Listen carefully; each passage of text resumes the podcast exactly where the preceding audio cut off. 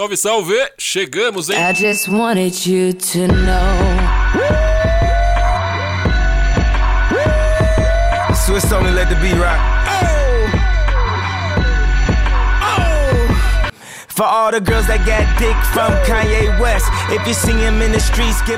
A gente chega forte, trazendo tudo que é notícia no Esporte Clube Corinthians Paulista.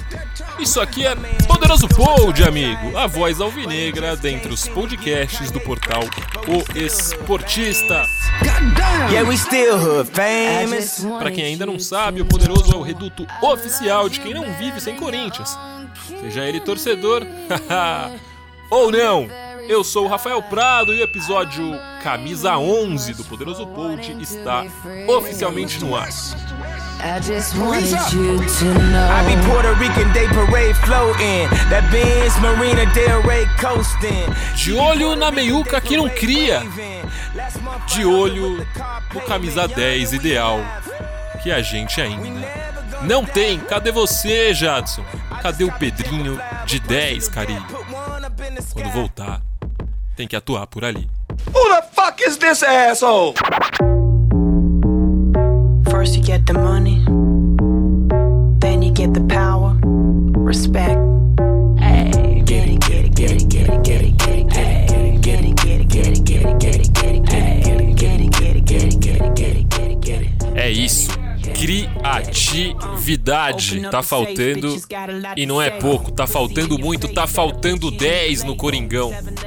Que fase.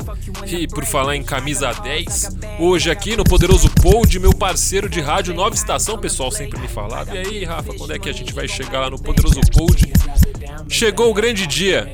Meu parceiro, repórter classe A, repórter camisa 10 da Rádio Nova Estação, Diego Bonetti. Prazerzaço, Diegão. Que prazer enorme, Rafa. Obrigado pelas palavras e pela introdução. É, camisa 10 é muito. É muita honra da sua parte me colocar desse jeito, mas sim, somos parceiros de rádio, parceiros de trabalho. E finalmente, né? Primeira vez que estou aqui participando do Poderoso Pod, podcast sensacional que acompanho já há algum tempo. E hoje tenho o prazer de estar aqui dividindo ele com você. Vamos lá falar muito do nosso Corinthians. E ó, pra quem não sabe também, Diegão, que está no mundo aí da podosfera, ali no mundo do YouTube, também apresenta o Derbycast em dupla com um parceiro rival. É isso. Falando sobre Corinthians e Palmeiras o tempo todo, depois a gente vai falar bastante sobre isso. E aí, Diegão, e esse Corinthians, hein? Como é que faz pra criar? Pois é, a gente está com um problema sério na- no setor ofensivo, né? No que se refere à produção ofensiva do Corinthians, o Corinthians tem sofrido demais, né? A gente está aqui com a tabela do Campeonato Brasileiro, é, o Corinthians tem sete gols marcados, então é uma das piores marcas entre todas as equipes que disputam a Série A no sentido ofensivo, né? Só para ter uma ideia, o Vasco fez o mesmo número de gols que o Corinthians. A gente só tem um ataque não tão pior quanto do CSA e do Havaí. Então, assim, é muito preocupante, né? Claro que o Fábio Carilli ele prioriza muito o sistema defensivo, tentar transformar aquela linha de defesa Manuel, Henrique, Danilo Avelar numa unidade segura, ela beira quase que um milagre, né? Então, a gente entende que o cara ele tem essa preocupação como, como prioridade, mas nem só de defesa vive o futebol, acho que precisa ter um equilíbrio entre as partes e Corinthians está devendo demais no, no setor ofensivo. É, a gente, assim, no setor de criação, que a gente pode dizer é apenas o Jadson, aí é um cara que não rende tanto quanto em outras temporadas.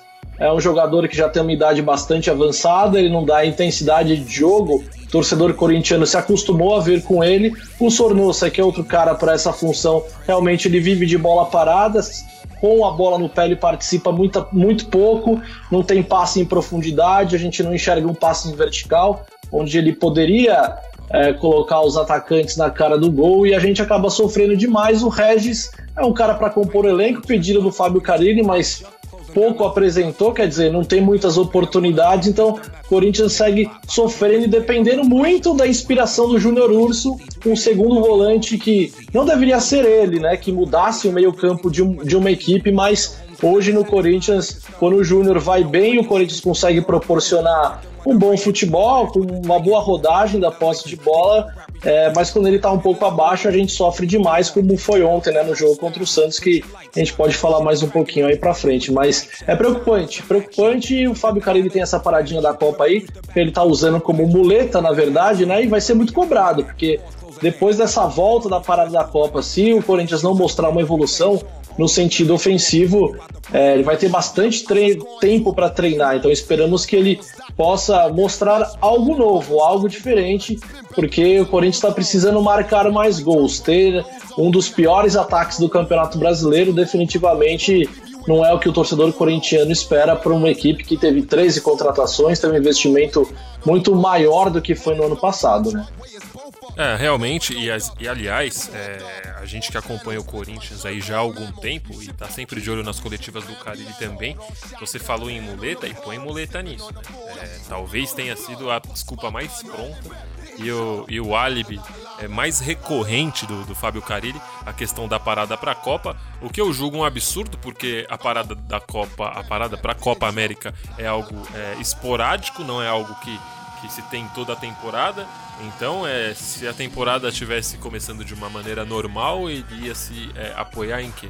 Eu sou, eu sou aqui um grande defensor do Carilli, defendo quase tudo que faz, mas ultimamente é, é, vem errando em alguns pontos. É, o, o, maior erro para mim foi naquele jogo diante do Flamengo, já falei aqui algumas vezes, onde ele transformou o Corinthians no Ajax é, e depois não teve, não teve como correr atrás. Lá no Maracanã, o Corinthians engoliu o Flamengo, mas não conseguiu transformar isso em gol, e aí acabou fazendo a diferença mesmo a, a formação patética que ele usou aqui na Arena Corinthians, quando ele expôs o time completamente, fez o Sornossa, que mal sabe armar o time, imagina marcar com 1,20m um volante do tamanho do Arão, enfim. Nossa temporada na Copa do Brasil foi entregue de graça pro fraquíssimo, mentalmente falando, Flamengo. Até agora eu não acredito que a gente jogou daquela forma aquele primeiro jogo.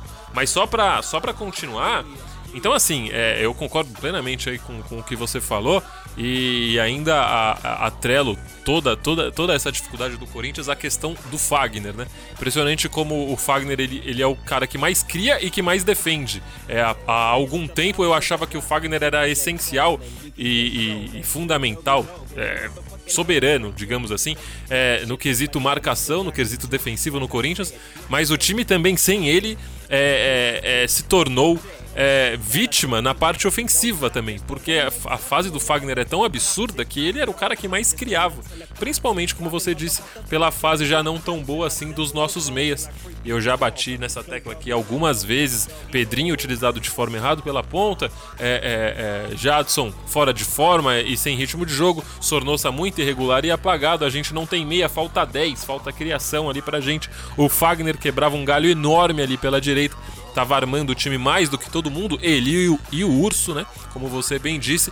E quando esses dois não estão ou não estão bem, caso do Urso no jogo de ontem, para quem não sabe, a gente sempre é, grava aqui o Poderoso Pod, o pessoal que acompanha sempre já tá, já tá esperto mas a gente sabe, sempre grava entre terças e quintas. Essa semana a gente gra decidiu gravar na quinta por conta exatamente do clássico, não faria muito sentido gravar antes do clássico. Estamos fazendo esse poderoso depois é, da derrota diante do Santos, mais uma por sinal, já tinha acontecido no Pacaembu, só que a do Pacaembu terminou, digamos assim, com um final feliz. A de ontem não. É, achei o, o, o barulho feito em cima daquele jogo muito maior do que, é, o que o que está sendo feito nesse, mas esse de ontem me preocupou bem mais. É, não sei o que você achou, Diego, porque aquele lá, na minha opinião, o Corinthians jogou fundamentado no primeiro jogo, onde tinha conseguido a vitória. Uhum. Já nesse não. Nesse Sim. o Corinthians precisava propor alguma coisa e pelo menos o empate é, seria essencial é, fundamental por Corinthians continuar pensando numa briga que, na minha opinião, é quase utópica aí pelo título, mas pelo menos para se manter bem ali é, na briga pela Libertadores, já que com um jogo a menos fica muito distante e, e assim, é, os três pontos contra o Goiás não são certos, né? Então você olha a tabela e vê o Corinthians tão abaixo assim, acho que não é bacana. Não, eu concordo plenamente, Rafa. Em cima desses dois jogos que você disse aí, eu acho que teve uma ala da imprensa, porque tem muita gente aí que é muito fã e fanático por essa escola do Jorge Sampaoli, né? Eu acho que é salutar para o futebol brasileiro a gente ter escolas diferentes que duelem no campo de jogo, mostrando ideias de jogo um pouco que antagônicas, eu diria assim. Mas eu concordo muito no que você disse. Eu acho que eu, aquela semifinal, onde toda a imprensa falou que o Corinthians foi humilhado e foi foi um jogo horroroso, assim, no ponto de vista de posse de bola, de produção ofensiva por parte da equipe do Carilli, mas ele estava jogando com o resultado embaixo do braço com uma equipe que ainda estava numa construção, né? Se a gente for lembrar, eram três meses só de, de trabalho. Eu acho que para a gente cobrar um resultado dentro de um campo de jogo, três meses de trabalho, com uma comissão técnica nova, com jogadores novos, realmente é muito pouco. Então, dali não dava para se cobrar muito do Carilho. Então, eu acho que teve uma cobrança de certo ponto exagerada. E no jogo de ontem, é, por mais que o Corinthians, no começo do jogo, eu acho que fez um, um, bom primeiro tempo, principalmente os primeiros 20 minutos, o Corinthians conseguiu ficar com a bola, conseguiu rodar, conseguiu não ser ameaçado tão intensamente assim pelo Santos. E também tem o adendo que a gente, o Corinthians estava cheio de desfalques, né? Primeiro que a gente não tinha lateral direito. Aliás, Aqui vai uma menção honrosa ao Bruno Mendes, na minha, na minha visão, foi o melhor jogador do Corinthians. Eu acho que ele jogou muito bem. Claro, teve problemas com o Soteudo, porque também não é a dele ficar correndo atrás do lateral. O cara que tem um biotipo de zagueiro não tem o mesmo biotipo de um lateral, não tem esse vigor físico, essa força física para subir e voltar toda hora. Então ele sofreu com a velocidade do Soteudo no segundo tempo. Mas na primeira etapa eu acho que o Bruno Mendes foi muito bem, e é um alento, assim, para o Fábio Carilli, que prioriza tanto o sistema defensivo, para nós, torcedores que gostamos da ideologia de jogo do Corinthians, que já joga desse jeito há 12, 13 anos, eu acho que temos um ótimo potencial na zaga nele ali. E aí, claro, o Fagner, como você disse, assim, chega a assustar imaginar que o Fagner é, ele é tanto o, a força defensiva do Corinthians, como também é o melhor jogo, é o melhor jogador do ponto de vista ofensivo, né? Fagner realmente, é, assim, para mim é o melhor lateral do Brasil, de longe, disparado. Nenhum, nenhum cara no Brasil chega aos pés do que o Fagner, do que o Fagner joga. Se talvez o Fagner tivesse essa consciência é, tática e consciência defensiva, talvez ele nunca teria voltado da Europa, teria continuado por lá. E, mas a gente estava muito, muito desfalcado, né? Eu acho que o Jadson também não consegue mais entregar a intensidade de jogo, a qualidade que ele tinha em anos anteriores, a gente não consegue mais ver hoje em dia. O Pedrinho, por mais que seja usado no lugar que a gente já até, até debateu, né, Rafa? A gente imagina que o Pedrinho deveria ser utilizado na posição de origem dele, da onde ele nasceu na base, onde ele jogou toda a sua categoria de base, foi como meia centralizado, foi como um 10 naturalmente, não um cara que tem que ficar correndo atrás de lateral. Mas mesmo assim, nos últimos jogos do Corinthians, que a gente teve Fagner e Pedrinho do mesmo lado, quando os dois dialogaram, quando os dois tiveram uma associação com a bola, coisas legais apareceram. E esses dois caras não estavam presentes no jogo de ontem. Eu acho que é um ponto fundamental. Do outro lado, o Avelar não sobe muito, então o Clayson fica isolado, coitado. Ele tem que resolver o, o, que, o que pode, dele não se pode, na minha visão, esperar muita coisa.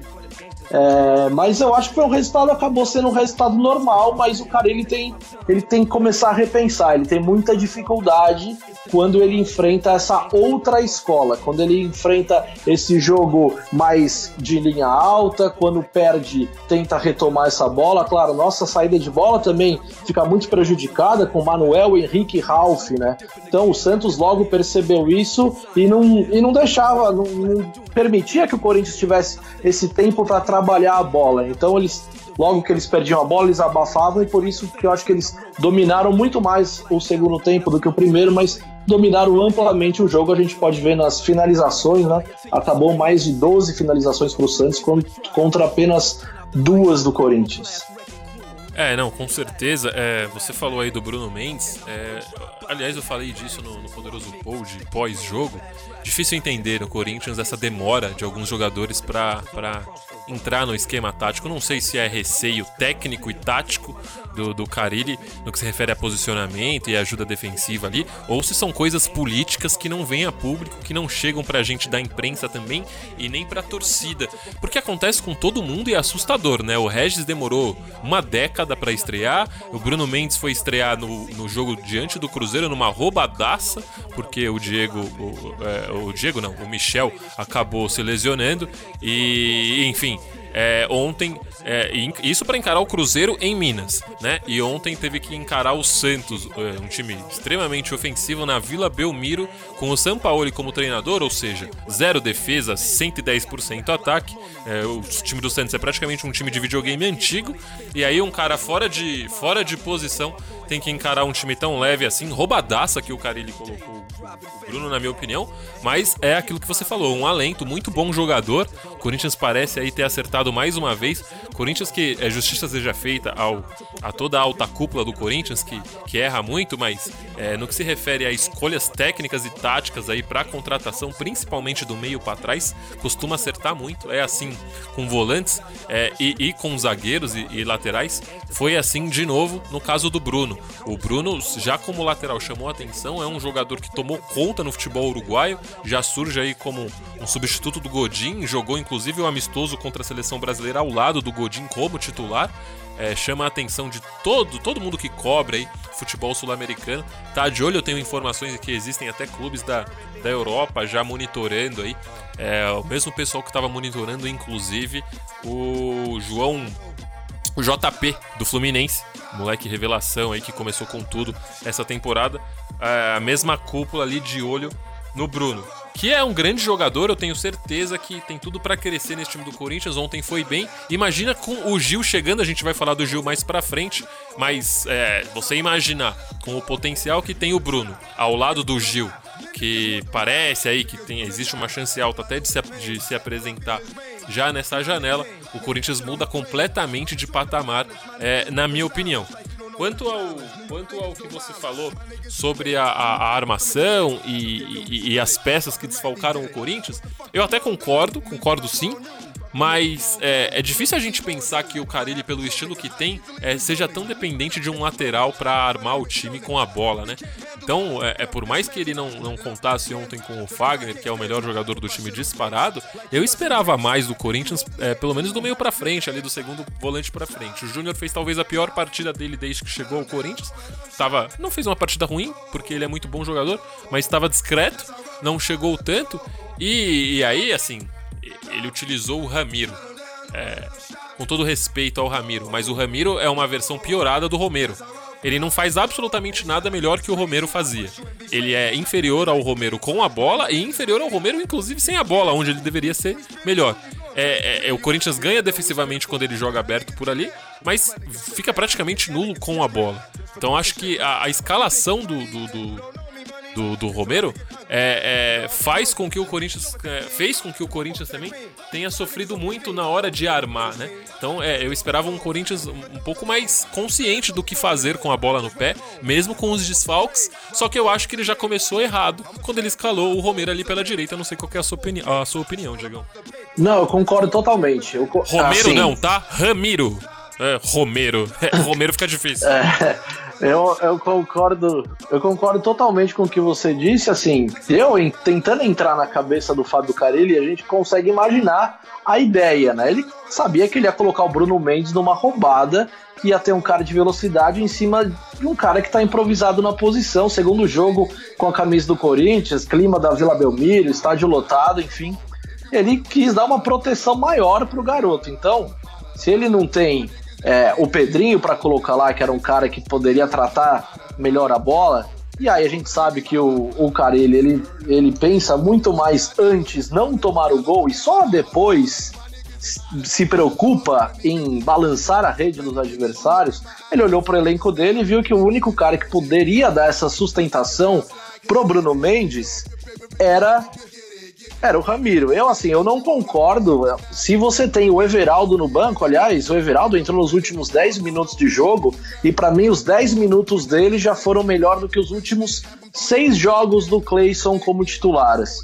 E ele deve estar tá enxergando isso nos treinamentos. É aquilo que você falou agora, e eu concordo, assino embaixo. Eu não sei o que, que acontece, se é algo político ou se é algo técnico, que o Carilli demora muito tempo para fazer essa inserção dos novos jogadores na equipe principal. Eu já vi entrevista dele dizendo que muitos jogadores chegam e não entendem o que é o Corinthians. Eu lembro no começo do Campeonato Paulista, quando ele deu a chance para o Richard, Corinthians e São Caetano na Arena Corinthians, e o Richard cometeu um pênalti, o Corinthians saiu com um empate dentro de casa contra o São Caetano e quase perdeu porque o Henrique foi fazer o gol só no último minuto daquele jogo. É, e ele disse isso que o Richard tinha chegado e ele acelerou processos que não deveria ter feito e o Richard não tinha entendido o que era Corinthians. Então eu acho que ele é muito preso com essa filosofia de entender o que é Corinthians para aí sim ele receber oportunidades. A gente vê é, jogadores de outros clubes que o menino sai da base, já entra no time principal e consegue render, consegue é, desempenhar o bom futebol de acordo com as expectativas que tem. Eu acho que ele tá vendo no treinamento, por exemplo, o Bruno Mendes. Esse cara demorou demais para ter uma chance. Ele tá treinando no Corinthians faz mais de dois meses. E até agora ele só jogou improvisado de lateral. Ele nunca teve uma oportunidade de jogar. Eu acho que o cara ele poderia rodar mais é, o elenco do Corinthians, principalmente na defesa, porque o Henrique é um Deus nos acuda toda vez que ele recebe uma bola. Aliás, no jogo de ontem ele foi fazer um recuo para o Walter e quase entregou a rapadura, né? É, agora, o Everaldo eu acho que tem que ser titular dessa equipe. Eu acho que é um, é um cara que tem esse poder de quebrar as linhas adversárias. É um cara que eu acho que pode ajudar um pouco nesse sentido da criação, mas o que falta mesmo para o Corinthians é esse camisa 10, é um cara que pensa o jogo, o cara que faz a bola rodar de um lado para o outro. É, eu acho que precisa ter um entendimento mais coletivo nesse sentido. É, para o Corinthians conseguir criar um pouco mais, né? Porque nos últimos jogos eu achei que o Corinthians vinha numa evolução, ainda que gradual, ainda que pequena, mas era uma evolução que eu conseguia enxergar. E muito por conta do Wagner Love. Eu acho que demorou muito tempo para o Carilli entender que era o Wagner Love, é o melhor camisa 9 que o Corinthians tem. E eu acho que é o cara que trata melhor essa bola ali naquela posição. É o cara que consegue dar seguimento numa jogada, né? E o cara ele demorou muito tempo para dar essa oportunidade pro Love ser um camisa 9, não ficar correndo atrás de lateral. E aí eu achei que o time começou a se soltar mais. Ontem, aí eu acho que o time já deu um passo para trás. O Love, a bola vinha muito no alto, ele disputar com Felipe Aguilar e Gustavo Henrique realmente é uma covardia para ele. Ele correu, batalhou, mas a bola pouco chegou com qualidade no pé dele, né? Então, é, mas eu ainda me vou lembrar do começo do jogo, nos primeiros 20 minutos, teve uma sequência de troca de passes e o Corinthians eu, me deu algum tipo de confiança, assim. Eu gostei de ver o que eu estava vendo naquele momento ali. Claro que não foi, não resultou em finalizações, mas foi um time que conseguiu ficar com a bola, teve troca de passe, teve, teve movimentação, mas eu acho que faltou chegada, né? Faltou um pouco mais de atitude e presença do Júnior Urso, como você bem colocou, fez uma das suas piores partidas desde que chegou, porque dele a gente espera bastante coisa. O Jadson mais uma vez abaixo, né? Então acho que o Corinthians vai precisar se movimentar no mercado, porque sete gols marcados em oito rodadas no Campeonato Brasileiro é, não é nada animador. Aliás, é, Diegão, eu falava com um amigo meu de imprensa também, Fabião, é, mas manhã do Footstat, e, e ele é, é, um especialista em números. É, você bem falou aqui, mas é, me, me assustou um pouco mais. O Corinthians, ele é dos times da Série A, é, não é nem. É, é, o que menos chuta gol. Sim, é. todos, não é nenhum dos. É o que menos é o que finaliza. menos chuta gol. E é um, é um, e é um assim. dos, e é um dos menos verticais também, viu, Rafa? Aliás, é número, isso aí também é informação do Footstats. O Corinthians ele, ele troca é, cerca de 50 passes até ter a sua primeira finalização. Se a gente traçar um paralelo com o time mais vertical desse Campeonato Brasileiro é o Palmeiras. O Palmeiras troca 13 passes para finalizar gol.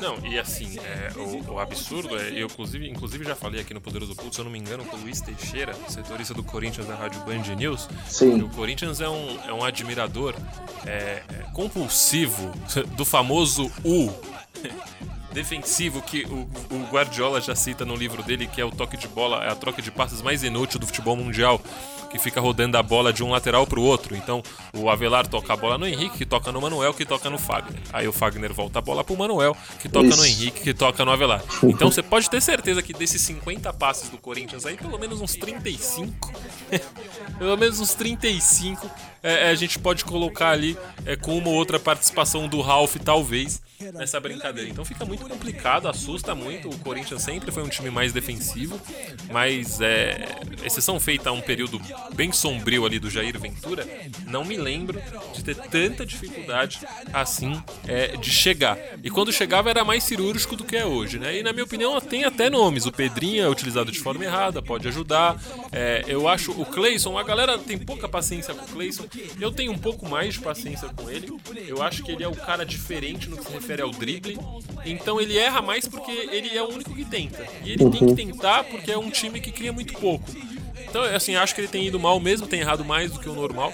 Mas ele é assim, né? Ele vive momentos. Ele não é um jogador é, irregular é, que joga um bem, um bom. Ele joga vários jogos bons e jogos, vários jogos ruins. Eu não sei se você já percebeu isso também. Sim, mas, sim. mas como alento, eu acho que fica que ele costuma aparecer em momentos grandes.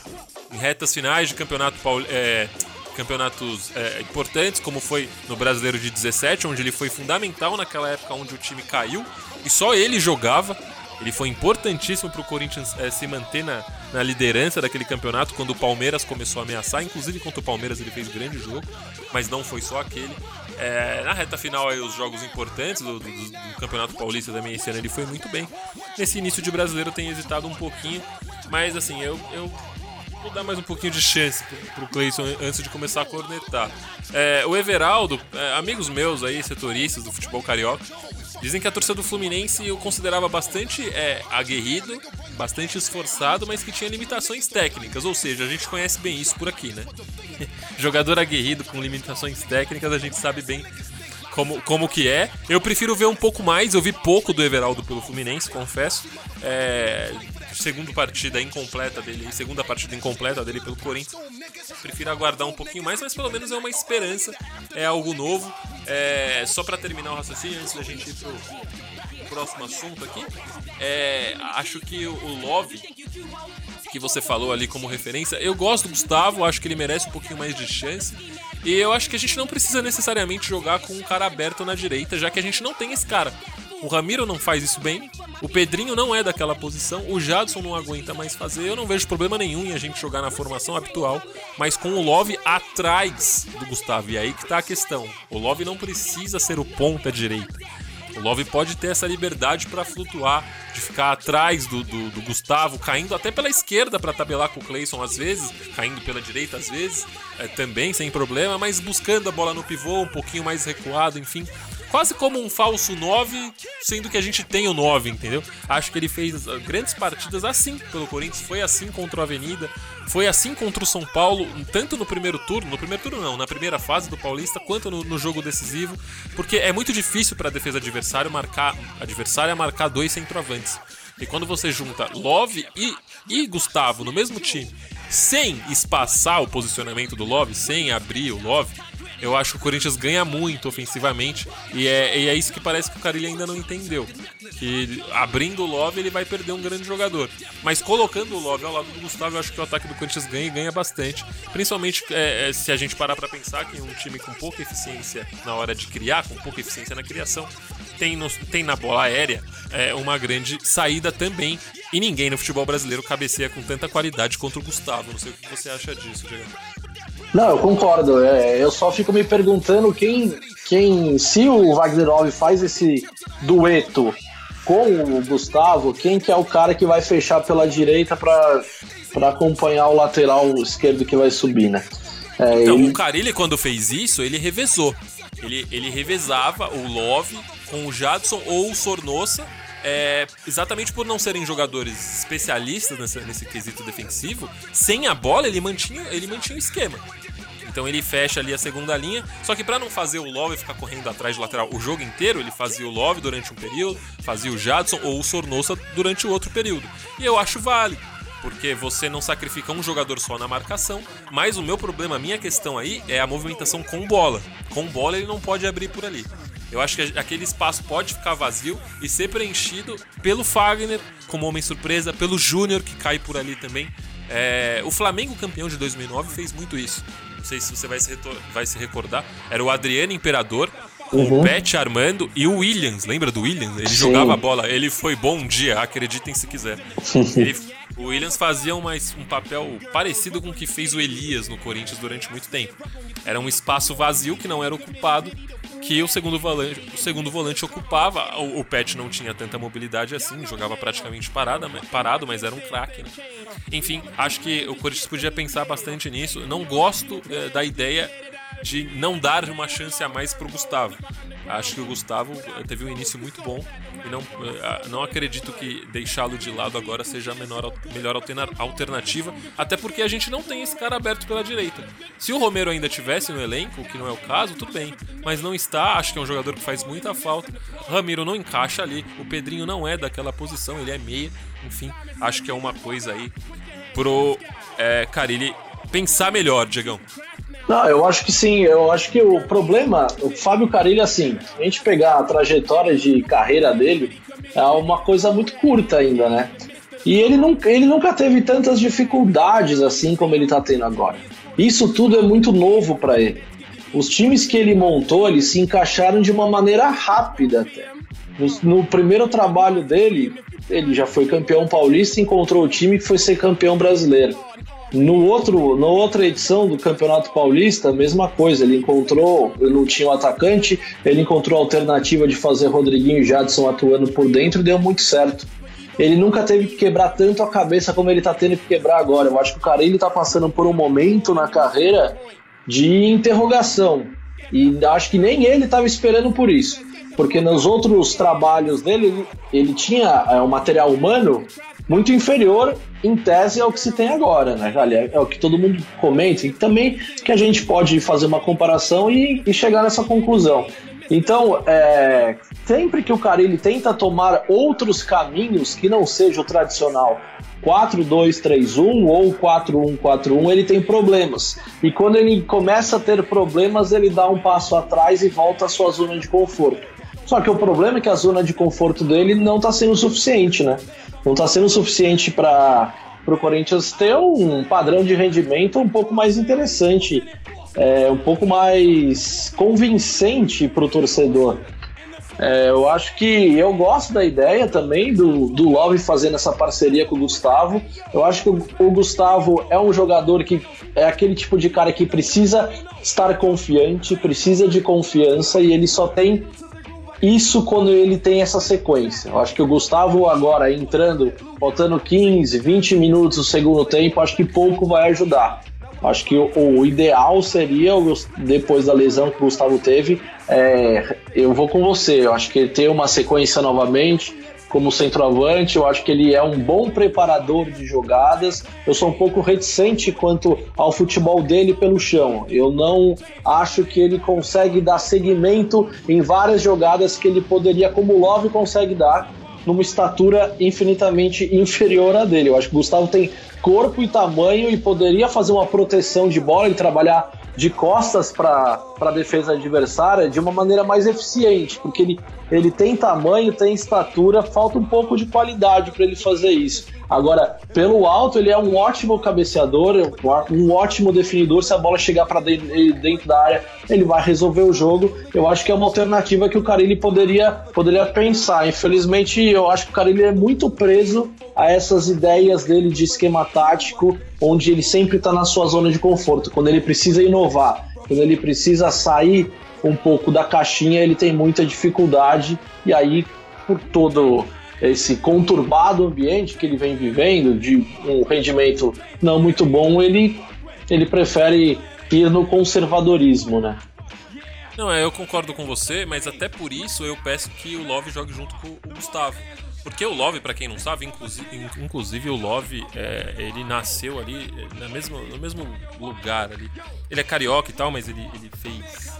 É, cresceu e morou durante algum tempo na zona norte de São Paulo é um, um, bairro ali onde eu cresci também, e ele é do salão. Ele, ele marcou época ali em, em, em, times de vários, em times de, de vila ali na Zona Norte. É, ele era um pivô absurdo, já na época de menino.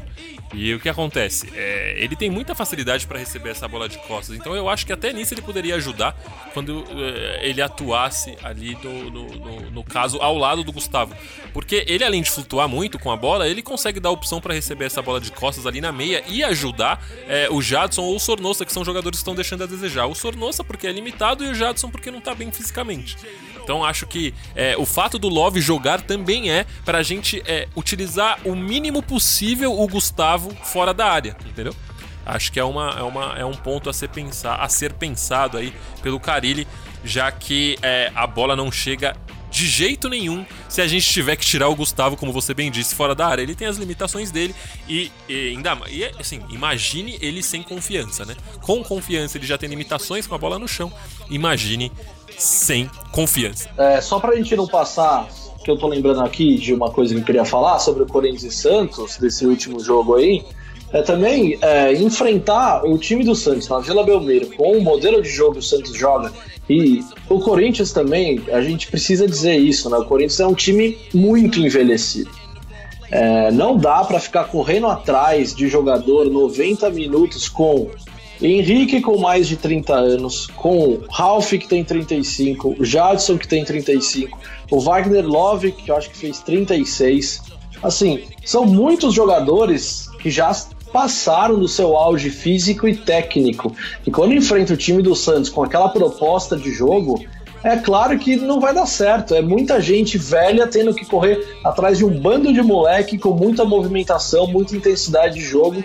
Então, assim, era muito difícil a gente realmente ver que o Corinthians conseguisse ganhar ontem. Claro que é futebol e o, o modelo de jogo do cara ele já se mostrou eficiente por muitas vezes, mas a tendência é que o Corinthians fosse sofrer mesmo. Acho que o time muito envelhecido, né? A gente precisa de um rejuvenescimento nesse elenco. Eu concordo e a gente já já vai falar disso daí. Esse é o Poderoso Pod. Eu sou o Rafael Prado e comigo hoje Diego Bonetti, meu parceiro de rádio Nova Estação.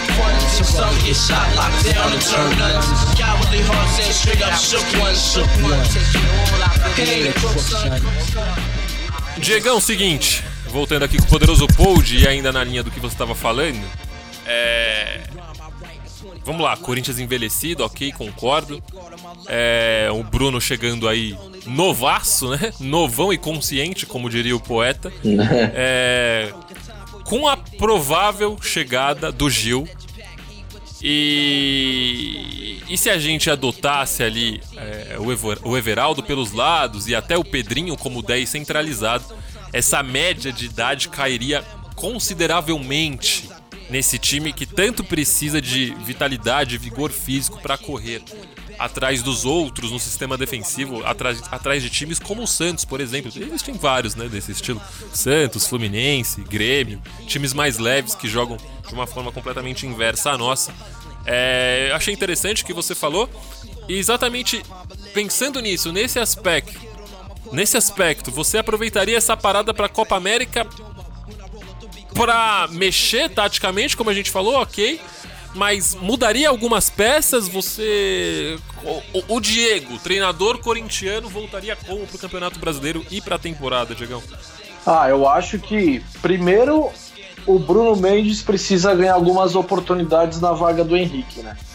É, o Henrique, quando chegou do Fluminense no Corinthians, eu fui um defensor dele, que imaginei que, por ser um cara experiente, é, também trazia um espírito de liderança para a equipe, achei que pudesse ser importante, mas já faz algum tempo né, que o Henrique está devendo futebol, passe sai do pé dele, sempre a bola sai muito quadrada, a bola sai arrastada no pé dele, é um cara que não passa muita confiança.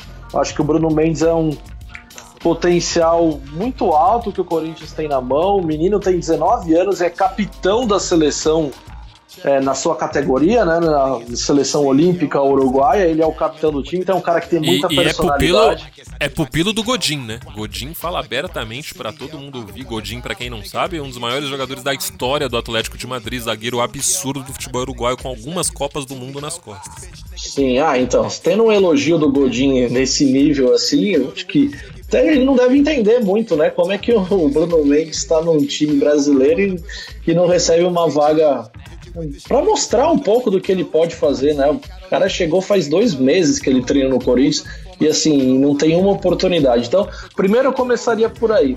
É, depois eu até falei da idade, né? Mas eu falei da idade do Ralph, mas eu acho que eu vou deixar ali um pouco de lado porque a idade pro Ralph parece que não pesa, é, né? Jogo... exatamente, até porque parece que ele tem 15, né?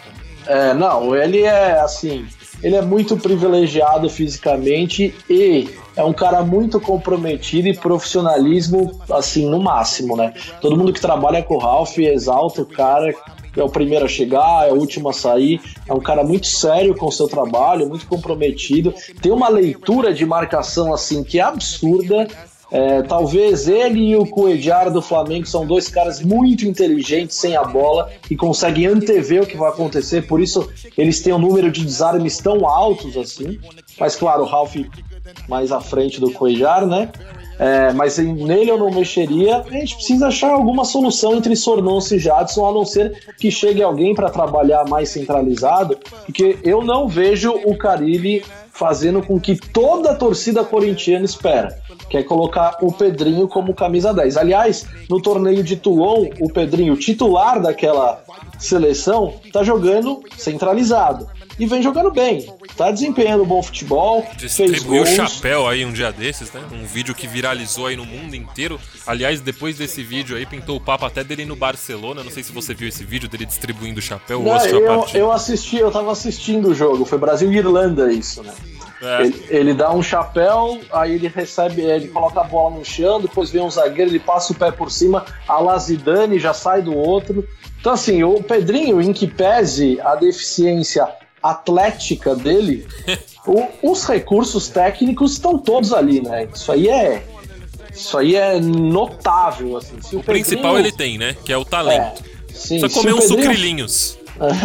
Se o Pedrinho fosse, fosse um pouquinho mais forte, assim, com certeza ele já não estaria mais no Corinthians. Eu acho que o que joga contra ele, infelizmente, é isso. E eu acho que ele não vai dar esse salto de qualidade, né? Eu acho que ele, ele vai sofrer muito com o aspecto físico, mas o mais importante, o talento, o cara que quebra a linha, o cara que tem uma ótima batida de fora da área. Se a gente pegar é, os números do Pedrinho nesse ano, é o melhor ano do Pedrinho em termos de gols. E os, normalmente os gols dele saem sempre na entrada da área, onde um camisa 10 deveria atuar. E não onde ele atua com o Fábio Carilli, que é lá jogado na ponta, né? É, eu acho que ele, ele é, se associando um pouco mais com os atacantes, encostando mais na área, acho que o Corinthians melhora significativamente. Agora tem que esperar também um pouquinho mais do Everaldo, mas eu gostei, pelo pouco que eu vi, eu vi que ele tem habilidade, é um cara leve, eu acho que também pode fazer uma recomposição defensiva que é importante no modelo de jogo do Corinthians. E a gente precisa resolver esse lado direito, né? Porque se o Pedrinho vem jogar por dentro, tem que ver quem que pode fazer esse lado direito. Fato é, eu acho que o Corinthians precisa se movimentar, porque o elenco foi montado, são 14 reforços, mas ao meu ver, o planejamento tá aquém. Eu acho que poderia ter sido um pouquinho melhor nessa avaliação por características de jogadores que pudessem vir a, a, montar esse elenco do Corinthians. O Ramiro, eu acho que é uma decepção da comissão técnica, eles imaginavam que ele seria uma espécie de Romero, e eu assino embaixo no que você falou, ele é inferior ao Romero com a bola e inferior ao Romero sem a bola. Assim, dos três reforços que o Corinthians contratou, só dois, na verdade, têm condições de atuar regularmente, né? Que é o Júnior Urso e o Wagner Love. Então, vamos ver o que o cara ele vai fazer. Ele vai ter tempo suficiente para trabalhar e aí vai acabar essas muletas, essas desculpas que isso é um elenco muito novo, que ele chegou agora, que futebol não pode ter imediatismo. Ele se agarrou muito nesse discurso nas entrevistas que essa parada vai ser importante e a gente espera que seja, porque se ele não demonstrar nenhum tipo de evolução, aí as cobranças dele vão ser muito grandes e os créditos que o Fábio Carilli tem com a torcida do Corinthians estão cada vez indo embora, né? Cada vez mais ele está gastando as fichas dele. A gente sabe que o torcedor tem memória curta, o que importa é o momento, o que importa é o time hoje e ele precisa é, demonstrar que ele vale o quanto ele recebe, né? Não, com certeza, eu concordo plenamente aí com você. É, só faço uma observação assim, acho que é, a, a, equipe, né, é responsável, o setor responsável pelas contratações, enfim, é, eu acho que houve é, algumas, algumas contratações que não deram um retorno, mas eu não acho que foram contratações ruins. Acho que o pensamento na hora de contratar o Ramiro foi um pensamento inteligente. Acho que ele tinha assim o estilo é, o estilo ali do, do, que o Corinthians se propõe a jogar. Acho que a contratação do Bozelli é, é, foi uma, uma, contratação interessante. Acho que o Bozelli acabou não respondendo. Acho a contratação do Michel ali para a direita ok, sendo que ele vai ser reserva. Achei é, é interessante também. É, e, e, as que deram certo, como você já falou. É, no restante, sim, no restante, acho que talvez é, tenham sido feitas as escolhas questionáveis. Mas de resto, acho que é isso mesmo, o caminho é mais ou menos esse. É, só pra gente não deixar de falar, o Gil chegando, Corinthians muda de patamar e chega para tirar o Henrique e não o Manuel, né, Diegão? Ah, é o Henrique. Não, Manuel, olha, é, eu não fui um dos defensores do Manuel na contratação dele, vou ser bem sincero. Mas só quem não enxerga a evolução que esse jogador teve é quem não acompanha o time do Corinthians jogando, né? Eu acho que o Manuel evoluiu demais nesses últimos dois meses de trabalho aí com, com a comissão técnica e jogadores. É, ele tem jogado muito bem nos jogos grandes contra o clássico contra o São Paulo. Ele não perdeu uma dividida, ele jogou muito. Contra o Flamengo, achei que ele foi muito bem também. É, o Gabigol não teve vida fácil em cima dele. Acho que o Manuel está se mostrando ser um zagueiro que dá para confiar. É um cara que, claro, é, não é um Gil, mas eu acho que ao lado do Gil ele poderia fazer uma bela dupla. E sim, o Gil chegando, o Corinthians realmente muda de patamar. O Gil você pode colocar aí tranquilamente como ele sendo um dos melhores zagueiros do Brasil, se não o melhor, cara. Ele tem estatura, ele tem um jogo físico importante, ele tem qualidade com a bola no pé, tem um senso de posicionamento assim que é absurdo. A gente só tem que ficar um pouco atento das condições físicas que ele vai voltar, né? A gente sabe que o pessoal que fica muito tempo na China volta e sofre demais. É, o Diego Tardelli muito mal no Grêmio, o Hernanes não consegue entrar em forma. O Ralph sofreu, se a gente for lembrar, no comecinho, quando ele chegou. Muitas pessoas criticaram, falando que o Ralph tinha uma idade avançada, via do futebol chinês. No comecinho ele sofreu um pouquinho, mas depois, coitado do Gabriel, um volante que eu gosto muito, cara super identificado com o Corinthians, adoro o Gabriel, só que com o Ralph na mesma posição fica muito difícil para ele. Vamos ver como é que o Gil volta da China fisicamente, tecnicamente, não tem dúvidas que vai assumir a posição e o Corinthians vai ser uma unidade defensiva muito mais segura do que essa que a gente vê agora, né? É, e ó, só pra informação de bastidores aqui pra, pra torcida corintiana, eu conheço os empresários do Gil e sei exatamente qual é a rotina do Gil no, no futebol chinês, o Gil tem uma equipe particular que cuida do físico dele, tá? É, isso é importante. O, o Gil não depende da comissão técnica do Shandong. Ele tem é, é, uma equipe própria. É, se você entrar nas redes sociais do Gil, você vai ver que ele é meio maluco. O cara ele, ele faz stories ali subindo e descendo escada. Isso desde que ele tinha a possibilidade de ir para a Copa do Mundo. Aliás, deveria ter ido. É, poder, não como titular, claro, é, a, a, zaga, a, nossa zaga era muito forte, mas como reserva acho que é, é, ele tinha total condições de ir. É, e como você bem disse, o, o G é um absurdo, eu já falei aqui algumas vezes, ele é disparado, na minha opinião, o melhor zagueiro do Corinthians aí no século, tá? É, e aí eu posso colocar todo mundo nesse papel aí, nesse, nessa, nesse catado de nomes. Acho ele superior a, a, a Chicão, acho superior ao Castan, enfim, é um zagueiro que chega e muda o Corinthians totalmente de patamar. E acho que ainda é, pode fazer crescer o futebol do Manuel, que já tá bem.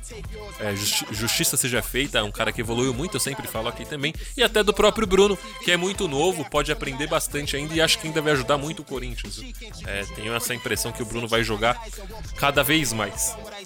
Mas é isso. Diegão, me diz uma coisa. É, só pra gente não, não perder o bonde aí, só para avisar a galera que acompanha aqui o Poderoso Pod, antes de entrar no próximo assunto, estaremos aqui normalmente nessa Copa América, tá? O que pintar de notícia do Corinthians, a gente vai falando, não muda nada. Mas só para finalizar o tema Coringão, Diegão, expectativa sul-americana, segundo semestre Corinthians, você acha que esse time pode ir até aonde? Ah, tem que ser campeão, né? Tem, tá fraca a Sul-Americana, é, né? Tá tem, fácil, tá entregue, né? Tá, tem que ser campeão. Assim, o Corinthians ainda ficou num lado da chave um pouco mais complicado que Botafogo e Atlético Mineiro, por exemplo. Né? Do lado do Corinthians tem o Independiente da Argentina, tem a Universidade Católica, tem Penharol.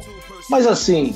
Mas todos é... com equipes sofríveis, né? Você viu é, o Penharol não. jogar. É... Isso aí a gente lembra pela tradição, pelo peso da sim, camisa sim. e tal, pela história. Mas assim, olhando o futebol momentâneo, o futebol atual, eu acho que nada menos que uma final de Sul-Americana é esperado pelo, pelo Corinthians, né? Investimento que tem, qualidade de seus jogadores. E eu acho que nesse modelo de jogo, de mata-mata, o, o, estilo de jogo do Carilli, ele casa muito bem com, com o torneio.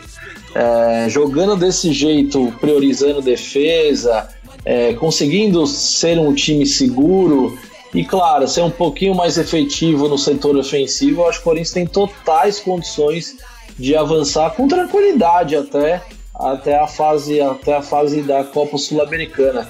É um título que o time não tem, é o único título que o Corinthians ainda não disputou entre todos os jogados da sua história. Então é, serve um pouco de motivação tanto para os jogadores quanto para o Fábio Carilli. Vai ser mais um título que ele vai conseguir colocar na sua prateleira. É, eu espero que o Corinthians consiga, porque eu acho que tem totais condições para isso. Como que você vê essa possibilidade, Rafa? Não, eu acho obrigação. É, falo aqui já há algum tempo, principalmente por causa da, das equipes que, que estão na competição. A, Sul-Americana talvez nunca tenha tido uma edição é, tão é, simples e, e, de nível tão baixo quanto a atual. E é um torneio que leva para Libertadores. A Libertadores, que eu digo, é uma várzea, é uma zona, mas é o passaporte para o Mundial, que é o que importa. É, a Libertadores não, não goza de, de é, credibilidade alguma. A Comebol é uma vergonha o torneio é uma zona, mas para você disputar o Mundial, amigo, você precisa ganhar. E, e quem já foi sabe, não há nada maior do que ver seu time jogar um torneio daquele tamanho. Exemplo, fe... exemplo, exemplo claro foi o que a gente viveu naquele dia histórico diante do Chelsea com 5, 40 mil pessoas dentro de um estádio em, em Yokohama. Aquilo foi épico, na minha opinião, o maior momento já vivido pelo clube. E não tem jeito, para ir para lá tem que ganhar Libertadores. Pelo menos até 2021, né? Depois muda tudo, o novo Mundial, o novo formato, enfim. Se bem que eu ainda acho que teremos desdobramentos. Mas pelo menos até 2000, 2021 será assim. É, então eu acho que é, é, essa tem que ser a prioridade do Corinthians, disputar sempre que. É, ter, ter em mente disputar sempre a Libertadores. Acho que a Sul-Americana é o caminho para lá esse ano. E como você bem disse, um título que a gente ainda não tem. O time precisa. É, existe toda uma premiação, enfim. E numa temporada onde o Corinthians se desfez e começou tudo do zero, terminar o ano com, com duas taças, nada mal, né? Ah, não, seria um ótimo ano, assim. É claro que decepciona um pouco é, esse comecinho de campeonato brasileiro e muito mais, eu acho, pela eliminação contra o Flamengo, né? É, você bem colocou, acho que o Corinthians não foi Corinthians naquele primeiro jogo, o Fábio Carilli é, eu foi... Eu ponho to... 110% na conta do Carilli, mas é, é um cara que tem crédito, então não fica, é difícil a gente ficar cobrando um cara com tanto crédito, né? Eu já falei mais até do que devia sobre essa história. É. Mas é, eu não consigo colocar a culpa no time. Para mim foi uma decisão absurda dele. Com certeza. Não, eu concordo inteiramente com você. Eu acho que ele foi levado por parte da imprensa e pequena parte da torcida que estava um pouco descontente com o rendimento. É, ele poderia ter saído do, da Arena Corinthians com um empate de 0 a 0 e ter tentado especular uma vitória ou ter uma disputa por pênaltis lá. Se o time do Jair Ventura foi capaz de eliminar o Isso. Flamengo, por que, que o time do Fábio Carilli não seria, né? Então, assim, Exatamente. eu acho que existe essa ponta de frustração na torcida do Corinthians nesse momento, muito por conta dessa eliminação precoce na, na Copa do Brasil. Agora, terminar o ano com um tricampeonato paulista, com título estadual e um título sul-americano, acho que seria uma, uma bela temporada para as pretensões da equipe do Corinthians, que, claro, não tem investimento que tem Palmeiras, que tem Flamengo, que brigam por Libertadores e coisas maiores, mas acho que o Corinthians tem, mesmo assim, possibilidade de terminar o ano, por exemplo, com dois títulos e esses rivais com apenas um.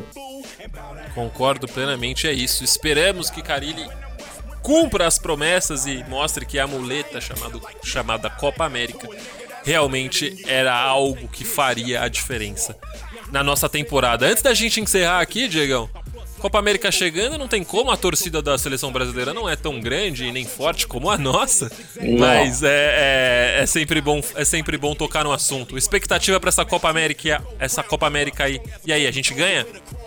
Eu não sei, viu? Eu não sei, eu tô um pouco reticente assim. É, me preocupa um pouco é, o ambiente da seleção brasileira. É... Claro que agora que sem o Neymar eu acho que as coisas melhoram um pouco, né? É, aí não vou entrar no mérito do Neymar, falar do modo coletivo da seleção brasileira, obviamente tem a obrigação de ganhar, disputa a Copa América em casa. Brasil, nas últimas quatro edições que tivemos Copa América disputadas em solo brasileiro, o Brasil ganhou as quatro. Então isso aumenta muito a obrigação do Tite em vencer essa Copa América desse ano aqui no Brasil. O cargo dele tá na reta, ele precisa vencer esse título de qualquer jeito, mas do outro lado eu acho que tem seleções interessantes que podem dar trabalho, o Uruguai nunca é uma seleção fácil, tem jogadores talentosíssimos, ah, especialmente do meio para frente, é, o Chile está numa transição entre gerações, eu não, eu não acho que causa alguma surpresa. A Colômbia pode aprontar alguma coisa, mas eu acho, acho difícil. E o Messi tem uma das últimas chances dele de tirar a Argentina da fila. Eu acho que não tem oportunidade maior para a Argentina sair da fila do que essa Copa América. Então, pensando assim nesse panorama total, assim, eu acho que o Brasil só não vence a Copa América se for surpreendido pela Argentina. E aí perder para a Argentina dentro de casa não vai ter nada que segure o cargo do Tite na seleção brasileira. Qual é a sua previsão, Rafa? O que, você acha que vai acontecer com o nosso Brasil nessa Copa? É um cenário parecido com o que eu falei para você do Corinthians na Sul-Americana, só que um pouco mais otimista. Acho que o Corinthians, é, acho que a seleção, o Corinthians tem a obrigação na Sul-Americana, a seleção tem o triplo de obrigação aqui na Copa América, até porque o Messi não é absolutamente ninguém na seleção argentina. Eu tava até brincando essa semana, é, é impressionante a diferença, né, de um jogador é, é desse tamanho quando joga no clube e na seleção. Eu fico imaginando o Messi na seleção portuguesa, Diegão. Não tem como não fazer essa comparação. Imagina o Messi na seleção portuguesa, onde o CR7 ganhou a Copa América, chegou na, na final de outra, foi terceiro colocado numa Copa do Mundo e acabou de ganhar mais uma taça aí pela seleção portuguesa. É um absurdo o que faz esse português. Não, não é. quero aqui colocar rixa entre os dois e nem ficar nesse assunto tão batido, mas quando o assunto é seleção, amigo, em times eles são equilibrados, mas quando o assunto é seleção, é um negócio absurdo a diferença de liderança, de postura, de personalidade e de poder decisivo entre um e outro. Por isso também acho que nessa Argentina, bagunça, Argentina bagunçada, o Messi, que nem vive o seu, o seu melhor momento, não conseguirá fa fazer muita diferença. Aposto numa Argentina pelo caminho, hein? Não acredito nem numa Argentina aí na final. Acho que Brasil e Uruguai são os favoritos aí. E se tiver um Brasil e Uruguai na final, sabemos do fantasma do Maracanaço, mas mesmo assim não acredito. Acho que o Brasil tem tudo aí para ser campeão, enfim. Mas falaremos muito mais disso aí durante essa Copa América. Como eu falei, o Poderoso Pold segue aí junto com toda a família o esportista nos caches e tem coisa especial chegando por aí. Diegão, a casa é sua. Também está convidado se quiser participar dessas nossas edições especiais. Espero que tenha gostado. É, tá em casa, Diegão, gostou? Valeu, Rafa, valeu demais. Pô, cara, adorei, assim, o, o Poderoso Pod já é um podcast que eu acompanho há algum tempo, é, sou fãzaço, acho o material incrível, sempre acompanho vocês. Foi um prazer, uma honra em fazer parte, claro. É, já tenho, já tenho uma certa intimidade por a gente trabalhar junto na Rádio Nova Estação FM. Então, muito bacana de fazer parte do podcast que você comanda a nave corintiana por aí. Então, obrigado mesmo pelo convite e me coloco à disposição aí. Quando vocês me convidarem novamente, estarei aqui para contribuir com o pessoal no Poderoso Pod da família O Esportista. Sempre uma honra, um prazer. Muito obrigado pelo convite, viu, Rafa? Tá em casa, voltará mais vezes, tenho certeza. Ainda bem que você gostou. Aliás, Estamos partindo, hein? Porque daqui a pouco tem transmissão pela Rádio Nova Estação. Daqui a pouco a gente cobre e estaremos juntos Mais um jogo do rival, hein? Palmeiras, somos quase é. setoristas do rival também. Pois que é, fase, é. grande fase. E ó, convite aberto também pro, pro seu parceiro de Derbycast. Vocês fazem um podcast lá, é, sempre falando é, é sobre Corinthians e Palmeiras aí. Quando retornar, traga-o junto, juntamente com você. Será um prazer receber a fera Alviverde também. Ah, pois é, eu conversei com ele, infelizmente ficou muito corrido, né? Tava no momento lá de trabalho, não conseguia se desligar de lá mas já ficou super interessado em fazer parte de um eventual próximo episódio que ele possa fazer parte aí, já aceitou o convite e agradeceu também, viu, Rafa? Valeu por dar essa abertura. Acho que os podcasts vão dominar o mundo. Então, já eu, estão dominando. Eu represento o Corinthians lá no Derbycast, o Mário representa o Palmeiras, é um projeto novo, mas com, com um formato muito legal, muito interessante é, tem tudo para dar certo aí mais para frente. Então valeu, próxima vez vou arrastar o palmeirense para cá pro, pro podcast de vocês, aí a gente pode ter um debate com essa rivalidade que é sempre quente e sempre muito legal da gente dividir. Valeu, Diegão, um abraço, prazerzaço, hein? Valeu, Rafa. Um abraço até daqui a pouco, hein, meu parceiro? Logo mais estaremos lá no Allianz Parque juntos novamente. Valeu demais, um grande abraço e até a próxima. É isso, esse foi o Poderoso Gold. Eu sou o Rafael Prado e hoje foi com meu parceiro Diego Bonetti. Valeu, abraços, fui! Semana que vem tem mais e ó, como eu falei, em ritmo de Copa América, mas sempre com o Corinthians. No meio, obviamente. Maiores que somos, aqui estaremos. Esporte Clube Corinthians é sempre pauta prioritária. Abraços, é nóis!